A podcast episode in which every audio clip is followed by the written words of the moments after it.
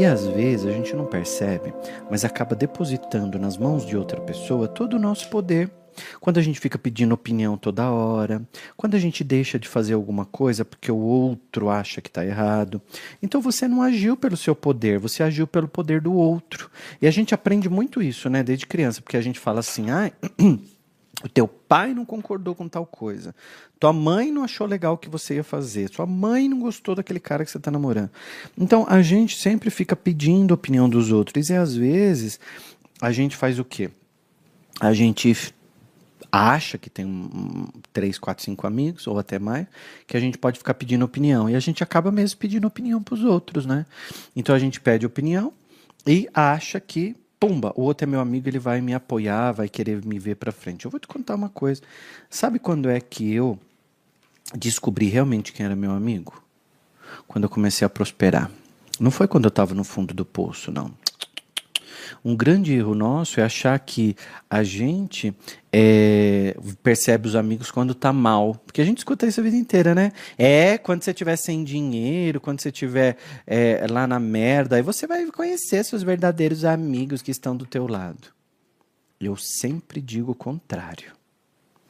Se você vai prosperando na vida e percebe que quem está do teu lado não te apoia, aquele não é teu amigo.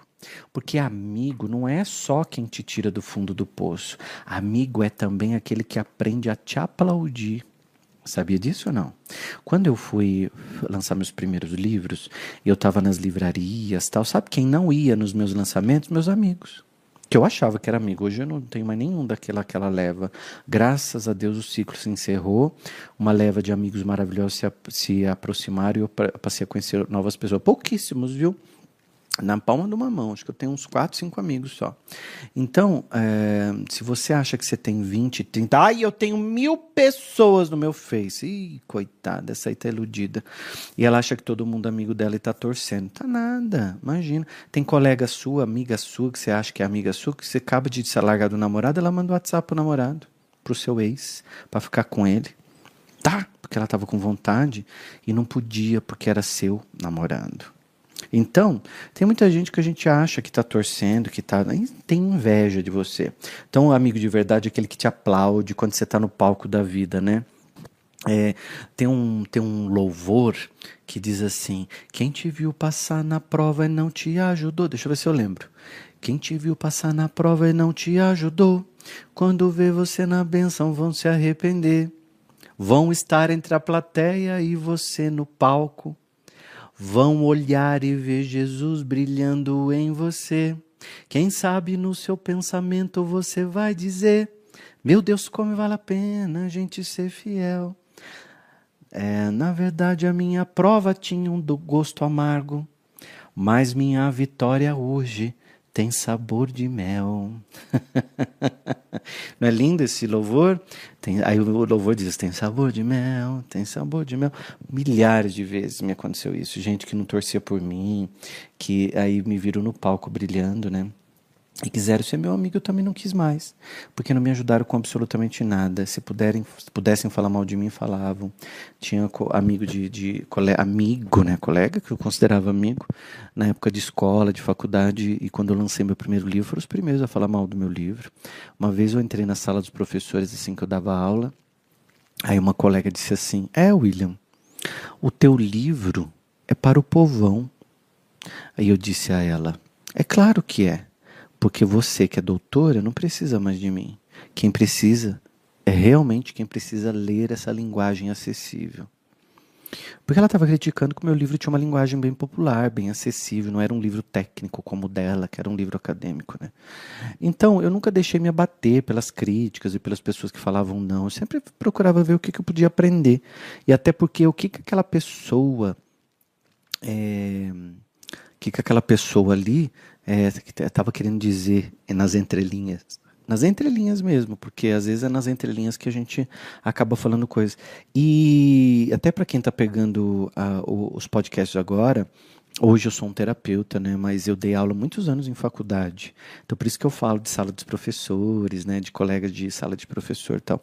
Porque eu dei aula na faculdade muitos anos. Eu dei aula na, nas faculdades de comunicação, nas faculdades de letras. Na... E aí eu dei aula no curso do direito, de técnicas de redação jurídica, porque eu me formei primeiro em comunicação e letras, né? Depois que eu fui para a área da, da psicanálise, da, da área da neurociências, da programação neurolinguística, da hipnose clínica, da física quântica e dessas doideiras todas que, que vão surgindo, que é tão bom a gente poder aprender sobre a mente. Né? Eu sou apaixonado pelo ser humano, pelo seu comportamento, pela sua maneira de, de ser e de agir e por que, que a pessoa está fazendo aquilo. Então a gente está aprendendo o tempo todo. E a inveja é um, é, um, é um tabu, né? Muita gente às vezes não costuma dizer, né? Tem gente que sai. Não adianta nada, viu, você colocar fita crepe no seu umbigo para não pegar inveja e ficar pensando negativo. Não adianta nada você acender uma vela, fazer uma reza forte porque te ensinaram e sair pensando negativo. Não adianta nada você ir na igreja, o pastor orar na sua cabeça e você continuar pensando negativo. Não adianta ser nada, sei lá no centro, tomar um banho de pipoca, fazer o que você for que você tiver que fazer continuar pensando negativo, não adianta nada. Tudo está no pensamento, porque o pensamento ativa automaticamente um sentimento que produz uma vibração. E essa vibração que está em volta do teu corpo é a vibração que atrai tudo, porque você é um imã. Um imã atraindo tudo que você pensa, sente e vibra. A gente chama isso de lei da atração. então, quem tem inveja, muitas vezes ele olha para a vida do outro e ele não se acha capaz de ter as mesmas coisas. Então, ele inveja aquela coisa né, do outro. Então, é, na verdade, ele não está vendo nada, ele só cria uma situação. Como dizem, às vezes, ele cria uma ilusão, quero dizer. É, e às vezes tem um ditado que diz assim: a grama do vizinho é sempre mais verde que a nossa. A grama do vizinho sempre parece a grama mais bonita. Por quê? Porque a gente acha que lá todo mundo é feliz, acha que não tem problema. Outro dia uma senhora me encontrou aqui no Carrefour e aí ela olhou assim para mim, para o meu carrinho, e falou assim: Você é o William Sanches? Eu fiz assim: De vez em quando sou, por quê? Ela disse assim: É porque eu adoro escutar você, adoro assistir suas palestras no YouTube e tudo mais. E aí o marido dela ficou olhando assim, sem entender, acho que ele não me conhecia, né? E ela: Posso tirar uma foto? Bem, ele é o William Sanches. O marido nem se mexia do lugar, porque acho que ele disse: Meu Deus, o que essa mulher tem, né? E quem será que é esse William Sanches? E aí as pessoas acham que eu não vou no mercado, que eu não vou na feira, adoro pastel de feira. Você acha que só porque eu eu aqui numa, numa posição X e Z, eu, eu vou não vou mais comer meu pão na chapa com cafezinho? Eu amo café preto. Adoro um pão na chapa, eu não vou abrir mão não. Adoro as coisas boas da vida são isso, gente. São essas coisas que ficam, né? São essas coisas que dão prazer pra gente. Né? Ai, porque você toma espumante na taça. Não, eu adoro um café com leite, um pão na chapa, no meu café da manhã, um, né? Tiver um, um pãozinho amanhecido, eu ainda adoro pão murcho. Eu passo manteiga, passo na chapa, um com saída requeijão. Hum, ai, me deu até fome. Sabe por quê? porque as coisas boas da vida são simples, mas não significa que isso é ser humilde. Humilde não é ser pobre. Humilde é postura, humilde é, é um jeito de falar, um jeito de agir, é sua educação. Tem gente que diz, ah, eu sou humilde, eu cumprimento o porteiro. Não, isso não é ser humilde, isso é ser educada. É sua obrigação ser educada, né? Com as outras pessoas. E humilde não tem nada a ver com isso. A gente se, se, se confundiu muito, essa coisa de humilde. Humilde tem que ser pobre. A religião colocou muito isso na cabeça da gente. Porque a gente viu muitas pessoas que abriram mão de todas as coisas para poder ensinar através dos seus exemplos. Né? A gente tem muitos, são é, é, São Francisco de Assis, né? o próprio Chico Xavier, que está agora mais agora aqui perto da gente no nosso tempo, né? e abriram mão de tudo. Chico Xavier vivia com, com a aposentadoria dele e toda a doação feita dos livros, mais de 500 livros, é tudo doado para instituições que funcionam até hoje porque os direitos autorais de seus livros foram doados para essas instituições. Isso é prosperidade. Uma pessoa escrever 500 livros e doar o direito de todos eles, vai me falar que o Chico Xavier não era próspero? Oh, um dos homens mais prósperos que eu já li, já estudei a história dele. Prosperidade, tudo dele é amplo. Tanto é que a mensagem dele está aí até hoje. Jesus, gente, próspero, né? Então, prosperidade é, é, é, é, a gente ser abundante. Prosperidade é materialização. Então, vinha um, vinha um relógio de ouro para o Chico Xavier, que alguém doava na fila, escondido, colocava na mão dele, ele guardava no bolso. Daqui a pouco vinha uma pessoa e falava: Chico, estou passando fome na minha casa, não tem isso, não tem aquilo. Eu tenho um filho doente, precisando de tratamento. Ele tirava o relógio do bolso e falava: Ah, minha filha, tá aqui, já foi preparado para você e já dava o relógio, o relógio já andava. Isso é fluxo, né? Então pessoas como essas, elas nos ensinam a ser humildes, pés no chão, mas não significa que você precisa ser pobre, abrir mão de tudo, ter uma casa com chão de barro, de terra, né? Não precisa nada disso. E quando as pessoas. Mas, William, o que tem a ver humildade com inveja? Eu não sei, mas me deu vontade de falar. Quando as pessoas têm inveja de você, eles precisam entender que você teve suas lutas. Você teve suas noites acordado. Você teve os livros que você leu.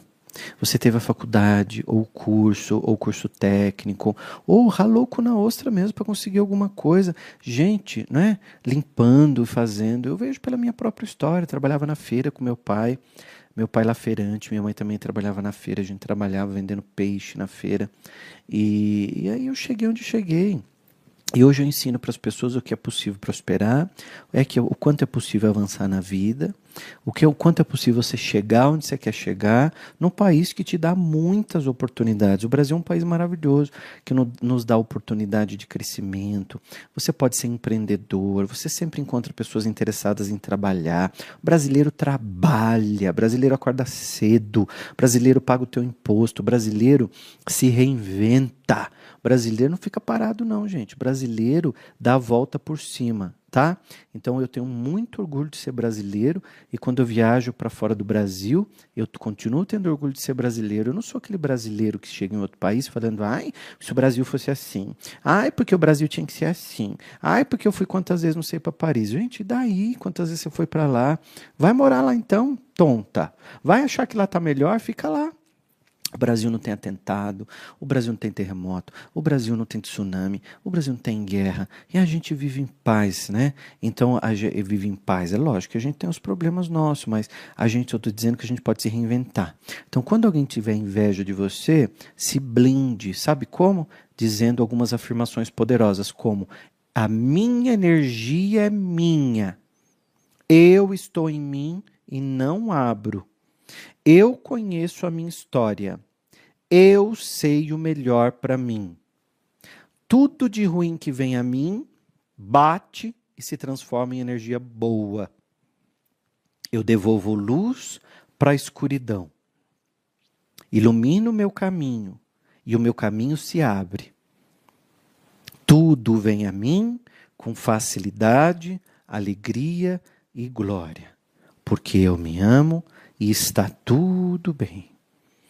E aí você respira fundo, se coloca no seu melhor, se coloca com carinho, se, se coloca a sua melhor roupa, não liga porque os outros estão dizendo, para a opinião dos outros. Veio uma energia que você sente que é de inveja, mentaliza você numa luz, te protegendo, não fica ruminando aquela, aquele pensamento negativo que te falaram lá no trabalho, né?